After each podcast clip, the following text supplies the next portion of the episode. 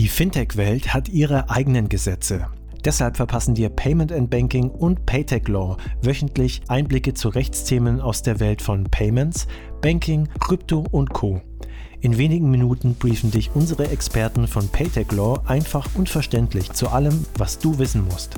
In der heutigen Folge sprechen wir über die neue Crowdfunding-Verordnung. Wir beantworten die Fragen, welche Arten von Crowdfunding gibt es und was fällt unter den Begriff Schwarmfinanzierung? Wie agieren die einzelnen Schwarmfinanzierungsplattformen derzeit? Was sind 2022 die Aufgaben für den Regulator? Und wird die Verordnung den hiesigen Markt stärken? Viel Spaß mit dem heutigen Podcast mit Anna Itzo-Wagner und unserer Gastgeberin Christina Casala. Hallo und herzlich willkommen zu einer neuen Ausgabe Fintech Recht Kompakt, der Legal Podcast. Ich freue mich sehr, dass heute wieder Anna Itzo-Wagner über ein sehr interessantes Thema sprechen wird. Anna ist Rechtsanwältin für Banken und Bankaufsichtsrecht bei Ennerton und Gründungspartnerin und Leiterin des Frankfurter Büros. Hallo Anna. Hallo Christina. Wir sprechen heute über die Crowdfunding-Verordnung, die Mitte November 2021 endlich in Kraft getreten ist. Meines Wissens war das ja ein Hin und Her, aber jetzt ist sie in Kraft getreten. Jetzt ist es ja so, dass äh, jeder glaubt zu wissen, was Crowdfunding eigentlich ist. Aber stimmt das eigentlich? Äh, in einer idealen Welt ist das so, aber manchmal lohnt es sich tatsächlich dann doch noch mal kurz einzusteigen und zu schauen, was genau fällt eigentlich unter den deutschen Begriff Schwarmfinanzierung, ähm, wenn man das jetzt mal hier schnöde übersetzt. Und dann muss man tatsächlich auch nochmal schauen, ähm, welche der Kategorien äh, der Schwarmfinanzierung dann wiederum in den Anwendungsbereich ähm, der ECSP tatsächlich fallen. Wir unterscheiden ja äh, von Hause aus äh, zwischen dem Crowdlending, dem Crowdinvesting und dem Crowddonating. Crowdlending ist dann tatsächlich, wenn es um die, um die äh, Vermittlung von Darlehen geht auf einer Schwarmfinanzierungsplattform. Auch dort muss man allerdings dann schauen, um welche Art von Darlehen geht es. Geht es um Darlehen im Sinne äh, der Regulatorik, also des KWGs, dass man sagt, es geht hier tatsächlich um unbedingt rückzahlbare Gelder. Diese unterfallen der ECSB. Oder sprechen wir hier eventuell über nachrangige Darlehen? Nachrangige Darlehen qualifizieren wiederum nicht als Darlehen im Sinne des KWGs und unterfallen dann damit auch wiederum nicht im Anwendungsbereich der ECSB. Und dann haben wir dann noch die Kategorie des Crowd Investings. Crowd Investing, da geht es tatsächlich eher um die Vermittlung von Unternehmensbeteiligungen. Das können auch Wertpapiere sein, das können sonstige Finanzinstrumente sein. Auch diese Vermittlung unter viele im Anwendungsbereich der ECSP. Und schließlich gibt es auch das Crowd-Donating. Das ist dann das, was insbesondere am Anfang dieser Etablierung von Schwarmfinanzierung im Internet sehr bekannt wurde.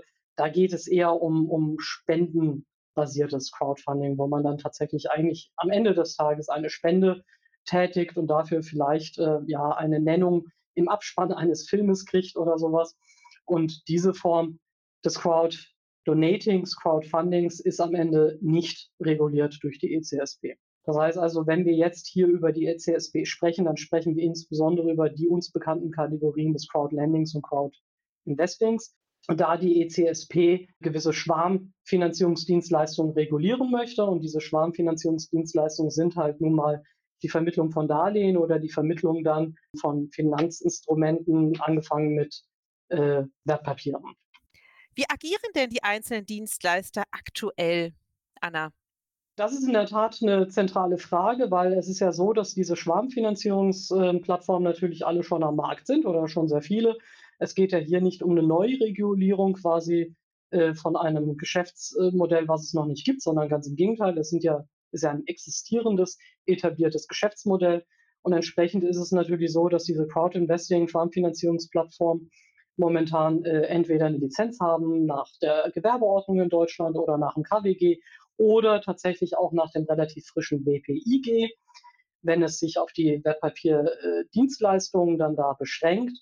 Ähm, oft ist es auch so, dass ähm, diese Plattformen äh, sogenannte Fronting-Banken mit äh, einbinden. Das heißt also, dass am Ende des Tages die eigentliche Kreditvergabe technisch passiert durch eine Bank, die in dieses gesamte System mit eingebunden ist und dann wird quasi dieses vergebene Darlehen abgetreten an einen Investoren, der interessiert ist. Das hat was damit zu tun, dass natürlich das Kreditgeschäft eigentlich reguliert ist und auch spiegelbildlich auch das Einlagengeschäft reguliert ist Und wenn man da jetzt natürlich Projektträger hätte, die das wiederholt auf einer Plattform machen oder auch Investoren hätten, die das wiederholt auf einer Plattform machen, diese natürlich ein gewisses Risiko dann laufen, dass sie vielleicht lizenzpflichtiges Geschäft betreiben, mit dem Kreditgeschäft oder Einlagengeschäft.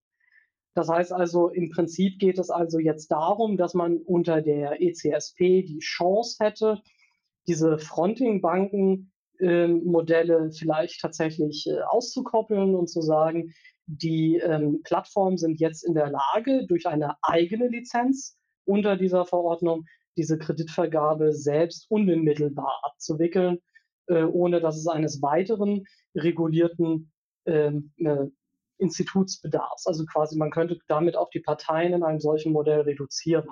Daraus ergeben sich allerdings jetzt auch äh, gewisse Folgefragen, weil wie es halt so oft ist mit auch europäischen Regulierungen und Vorgaben, da sind nicht immer alle Modelle am Markt irgendwie dann auch wirklich schon von vornherein bedacht worden oder die Regularien machen nicht unbedingt Vorgaben dazu im Detail, inwiefern das jetzt eigentlich äh, tatsächlich drunter fällt oder wie das zu verstehen ist, weil es ergeben sich jetzt tatsächlich auch praktisch die Fragen, äh, ja, inwieweit fallen denn überhaupt diese Fronting-Bank-Modelle dann unter diese Verordnung? Das ist ein Stück weit eine offene Fragestellung, weil natürlich könnte man argumentieren, wenn ein Institut eingebunden ist, dann besteht doch da eigentlich gar kein Bedarf, das zusätzlich zu regulieren durch die Verordnung, wenn doch da ein kreditgeschäftsreguliertes Institut bereit, bereits eingebunden ist. Ähm, auf der anderen Seite gibt es auch schon Meinungen am Markt, die sagen, nein, natürlich fallen logischerweise diese Modelle auch drunter. Dann stellt sich natürlich die Frage, inwiefern man dann diese Fronting-Banken dann nicht eigentlich dann tatsächlich rausstrukturieren sollte. Also es ergeben sich tatsächlich ein paar praktische Fragen, äh, die tatsächlich nach meinem Dafürhalten jetzt aktuell noch offen sind und die sich wahrscheinlich in den nächsten Monaten erst weiter konkretisieren werden. Es ist zum Beispiel auch eine weitere Fragestellung ist, es, ähm, welche Plattformen sind eigentlich genau davon erfasst, auch im Anwendungsbereich.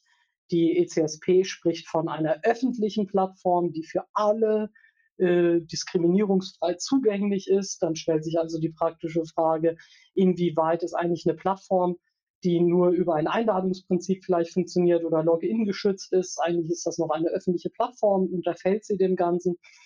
Also wie so oft gibt es da ein paar ungeklärte Rechtsfragen, wenn es neue Regularien gibt. Und ähm, da werden sicherlich insbesondere durch die nationalen Aufsichtsbehörden in den jeweiligen Mitgliedstaaten die nächsten Wochen und Monate hoffentlich konkretisierende Hinweise erfolgen, so dass die Marktteilnehmer sich da besser ausrichten können. Das klingt nach sehr vielen offenen Fragen für 2022. Was würdest du denn denken, womit wird sich der Regulator als erstes beschäftigen müssen? Die Erfahrung zeigt, dass der Regulator sich in erster Linie jetzt mit den ähm, teilweise schon finalisierten ähm, ähm, Vorgaben auf europäischer Ebene auseinandersetzen wird. Wir wissen auch, dass äh, insbesondere auch in Deutschland hier auf die BaFin bereits zugegangen wird und wurde mit konkreten Fragestellungen im Hinblick auf die Auslegung und auch eine zu erwartende Verwaltungspraxis. Insofern rechnen wir äh, ganz stark damit, dass äh, die BaFin also Vorgaben machen wird, wieder in der Form einer Mitteilung, eines Rundschreibens, welchen Modus sie da auch immer jetzt wählen wird, wo sie wahrscheinlich auf die bereits adressierten, auch verbandsseitig adressierten Fragen eingehen wird und vielleicht auch nochmal konkretisierende Hinweise wiederum auf die auf europäischer Ebene erlassenen äh, RTS beispielsweise, also die Regulierungsstandards. Wird es die einzelnen Crowdfunding-Plattformen in Deutschland entlasten oder kommt zusätzlich Arbeit auf sie zu?